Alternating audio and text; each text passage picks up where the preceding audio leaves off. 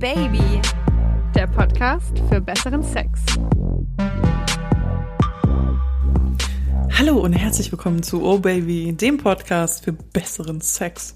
Ich bin Leo. Und ich bin Josi und das hier ist ein Quickie. Alle zwei Wochen beantworten wir HörerInnen Fragen. Wir versuchen es kurz und knackig zu halten und heute geht es um klitorale Stimulation während dem Geschlechtsverkehr. Aber vorher. Haltet euch fest, es wird akrobatisch. Wird es? Ja, schon, oder? Schauen wir mal. Okay, Entschuldigung, ich habe dich gerade unterbrochen. Ja, ich wollte eigentlich nur sagen, dass vorher jetzt noch Werbung kommt. Bim. Ach so, stimmt. Bitte, hier Werbung.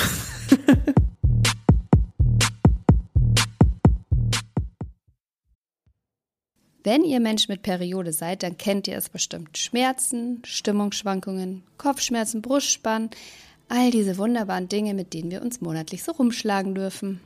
Genau. Und wir hatten euch schon mal von Fembites erzählt und wir können nicht anders, als es nochmal zu tun, denn Fembites ist eine transparente Marke mit innovativen Snack-Supplements für die weibliche hormonelle Gesundheit. Dieses Startup wurde von Frauen für Frauen gegründet und zwar von Jana und Angelika. Die beiden haben durch eigene Erfahrungen verstanden, was der weibliche Körper täglich braucht, damit unser Menstruationszyklus optimal versorgt ist. Sie verstehen also die Bedürfnisse des weiblichen Körpers und stehen für diese auch ein, damit du dich gut und umsorgt fühlst. Jeden einzelnen Tag.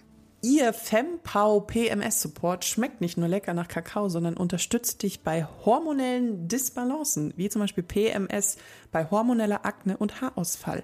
Und das alles mit von der Wissenschaft bestätigten Vitaminen. Und es kommt ganz lecker als Pulver daher. Ich mix mir das zum Beispiel immer in meinen normalen Kakao mit ein. Das schmeckt super und man schmeckt eigentlich keinen Unterschied. Mit dem Code OBABY20 O groß und B von Baby groß, 20 als Zahl, bekommt ihr 20% Rabatt auf das gesamte Sortiment. Alle Infos und der Code natürlich auch nochmal in den Show Notes. Werbung Ende. Josi, ich muss dir eine Geschichte erzählen. Hat die was mit dem Thema zu tun oder was anderes? Das ist was anderes. Ich muss es trotzdem kurz erzählen. Ich muss okay, es loswerden. Okay. Ich habe gestern so gelacht. Ich habe masturbiert. Und masturbiert. Da war es wieder, ja. Masturbiert. Masturbiert. Oh Mann. Das kannst du echt keinem fucking erzählen auf diesem Planeten, dass wir seit bald, wie lange? Ich weiß es nicht. Fast zwei Jahre. Zwei Jahren ja. einen Sex-Podcast machen und uns immer noch Leute schreiben, weil du nicht masturbieren sagen kannst. Oder Tantra. Aber ist egal. Ich lieb dich so dafür.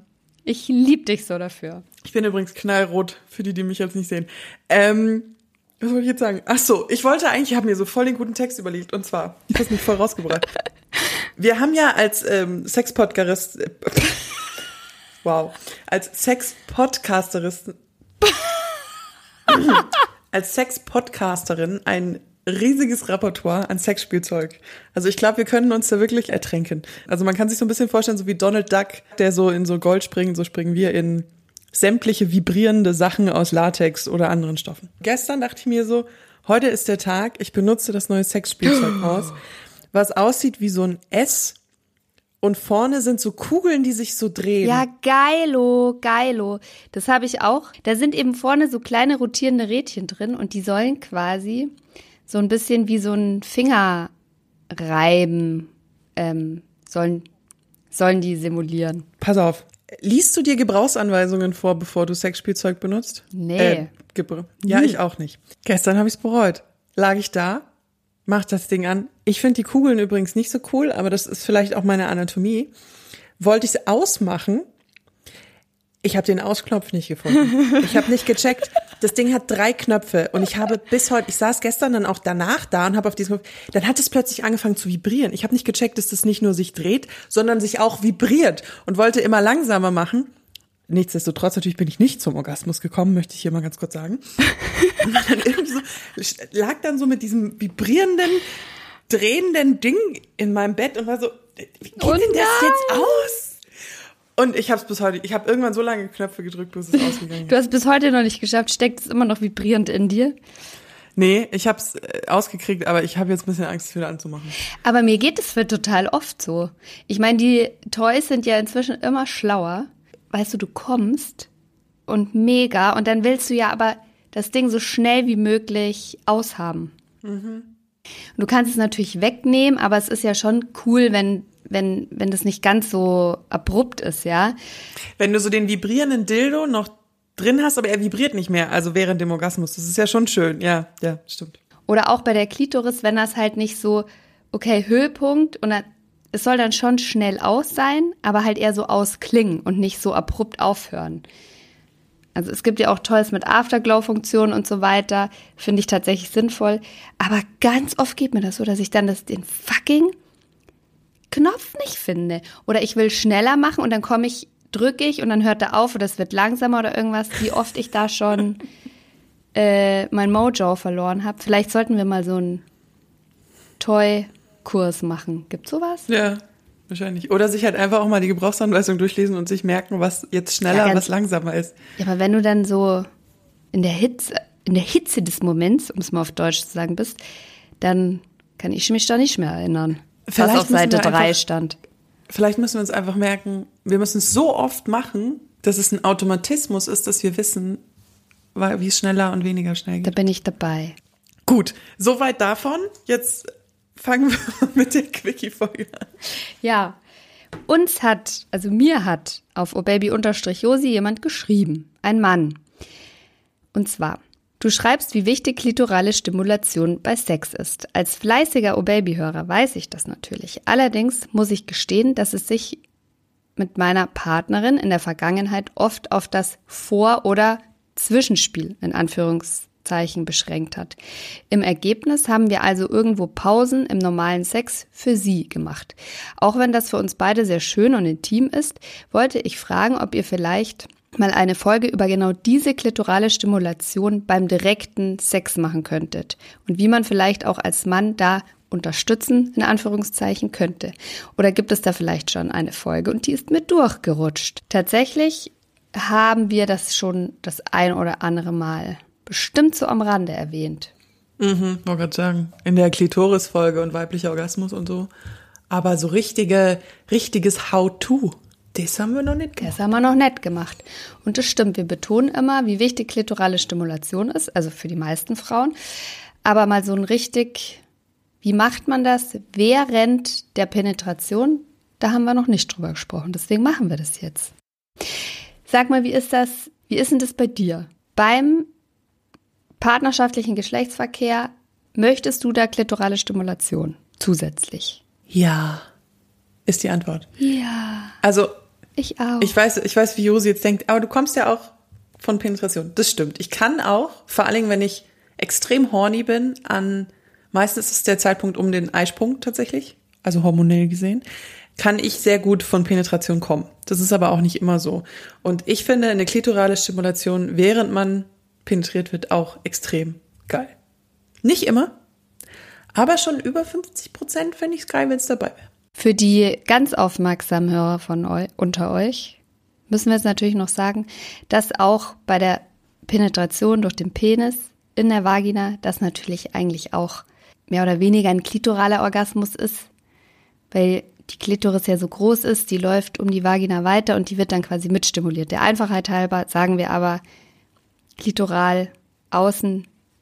Wir sprechen vom Klitoriskopf, den man genau. sozusagen. Also wenn man, wenn wir von der Klitoris Diesen sprechen, Knüppelchen, dieser kleinen Perle. Genau, sprechen wir von der Perle und dem Käppchen darüber. Wenn wir ganz anatomisch bleiben wollen, ist ja auch noch eine kleine ja. Kappe darüber.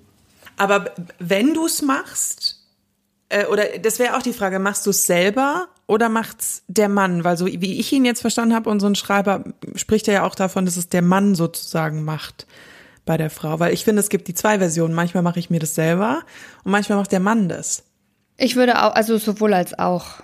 Aber ich finde es eigentlich, also eigentlich finde ich finde ich finde ich gut, wenn er das mitmacht. Tatsächlich, ich habe gar kein Problem damit, das auch selber zu machen. Es kommt auch vor und es kommt tatsächlich auf die Stellung an. Aber was mir und wir werden ja auch gleich noch auf auf die Stellungen kommen, die sich dafür besonders gut anbieten. Aber was mir aufgefallen ist, was echt so mit das größte Problem ist, ist die Lubrikation, die Feuchtigkeit. Weil für mich gibt es nichts Schlimmeres. Ich gehöre ja nicht zu denen, die jetzt ähm, unendlich feucht sind.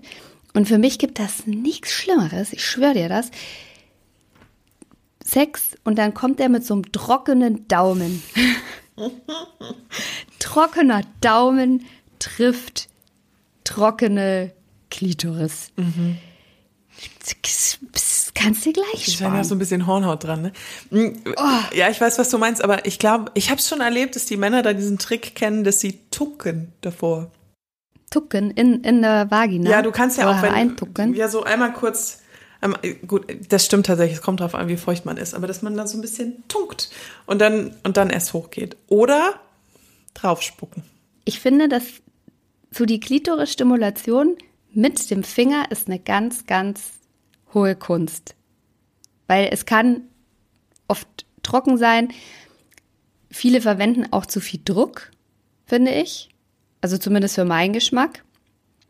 Und wenn die Klitoris mal drüber ist, wenn die schon zu stark stimuliert wurde, dann kann, dann ist Vorbei. der Zug ist dann, der Orgasmuszug ist dann abgefahren. Stimmt, ja. Das ist dann, das kriegst du dann nicht mehr zurück, wenn die mal drüber ist. Das ist dann so ein richtiges Hilfe, Hilfeschreien, hört man da. Bitte, lass mich in Ruhe. Und du sagst ja nur so, nicht so fest.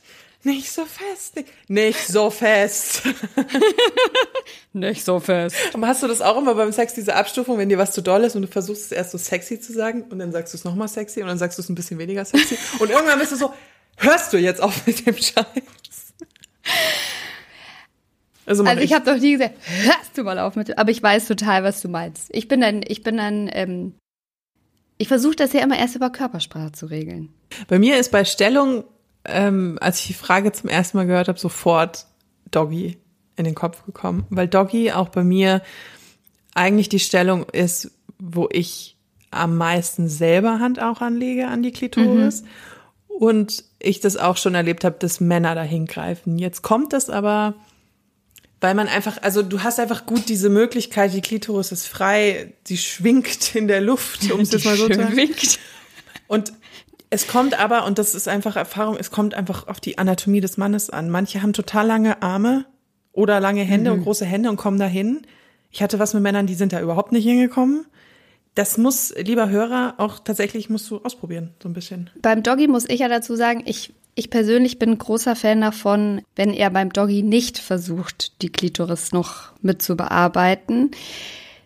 Ja, weil ich das oft als, also wenn man als Frau auf allen Vieren ist, ja, und der Typ ist hinter dir, ob er jetzt steht, quasi du kniest auf dem Bett und er steht hinter dir, oder ob er dann auch kniet. Ich finde, und sich dann so nach vor, vorne beugt, muss er ja. Sonst kommt er ja nicht hin. Ähm, egal wie lang seine Arme sind.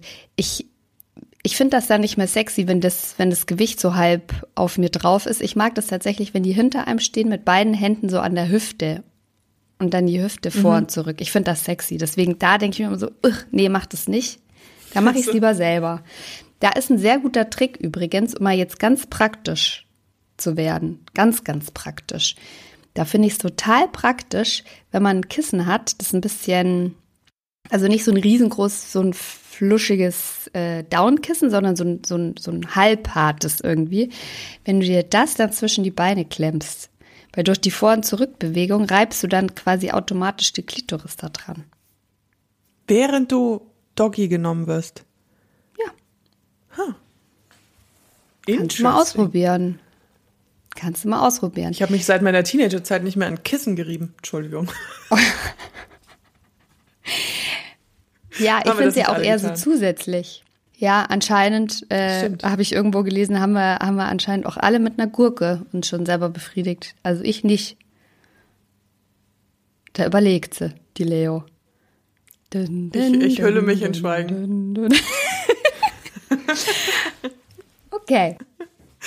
Angekommen. Was hast ähm, du noch für eine ähm, Stellung? Ja, aber was ich zum Beispiel, ich bin ja ein ganz großer Fan, das habe ich in einer anderen Folge, glaube ich, schon mal gesagt, von der Löffelchenstellung. Mhm. Und ich mag die nämlich deswegen auch so gerne, weil für mich ist der Winkel da, wie der Penis quasi reinflutscht, wie der da so drin steht, ist der optimal. Und da kommst du als Mann wirklich 1A an die Klitoris. Also, Weil man, man sowieso man schon zeitlich, so kuschelt. Man, ja genau, man ist eh nah aneinander dran. Also Frau liegt seitlich, Mann liegt hinter, hinter einem, Penis rein und dann, damit er besser an die Klitoris hinkommt, kann man quasi das Bein, das oben ist, das oben liegt, wenn man auf der linken Seite liegt, ist das das rechte, kann man das quasi ja auch noch entweder selber anheben oder wenn man nicht so sportlich ist, ähm, legt man es über die Beine vom Mann oder so. Und dann kommt der da 1a an die Klitoris ran. Ich habe noch, ähm, ich bin immer nicht so versiert in den Stellungsnamen wie du. Ich musste das dann irgendwie googeln und da ist eine ganz komische Name rausgekommen. Sagt dir das der Flippermeister was? Der Flippermeister? Ja. Nee. Das ist letztendlich eigentlich nur, finde ich, die Missionarsstellung. Nee, das ist nicht die Missionarstellung. Also man hat das Becken so vom Boden abgehoben, die Beine sind um die Hüfte des Mannes und er kniet. Ähm, also man ist mit dem Becken relativ weit oben. Ah, Und da also du machst quasi ein bisschen wie so eine, Brück- aha, wie so eine Schubkarre, nur andersrum. nur andersrum. Also Genau. dass die Frau mit dem Rücken auf dem Bett liegt, ähm, Penis in Vagina und sie schlingt die Beine Genau. um seine Hüfte. Und wenn man da ein bisschen, sage ich mal, äh, Kraft in den Haxen hat und äh, die Beine um den Mann lassen kann und der dann eine Hand wegnehmen kann, ist es perfekt für die Klitoris. Die ist ja, weil man ja mit gespreizten, nach oben gebogenen Becken da liegt und dann kann der Mann da wunderbar rumhantieren. Oder man selber. Geht beides. Da gibt's aber auch noch eine Möglichkeit, die sehr viel einfacher ist und, glaube ich, gar nicht so viel Fitness erfordert. Nämlich Missionarstellung. Und zwar, Beine der Frau sind angewinkelt. Also du, stell, die, du stellst die Füße quasi aufs Bett und du legst dir ein hartes Kissen, legst du dir unter den Hintern, dann ist das Becken auch erhöht. Er kniet vor dir und penetriert oder kann auch so halb gebeugt sein und stößt mit dem Penis rein.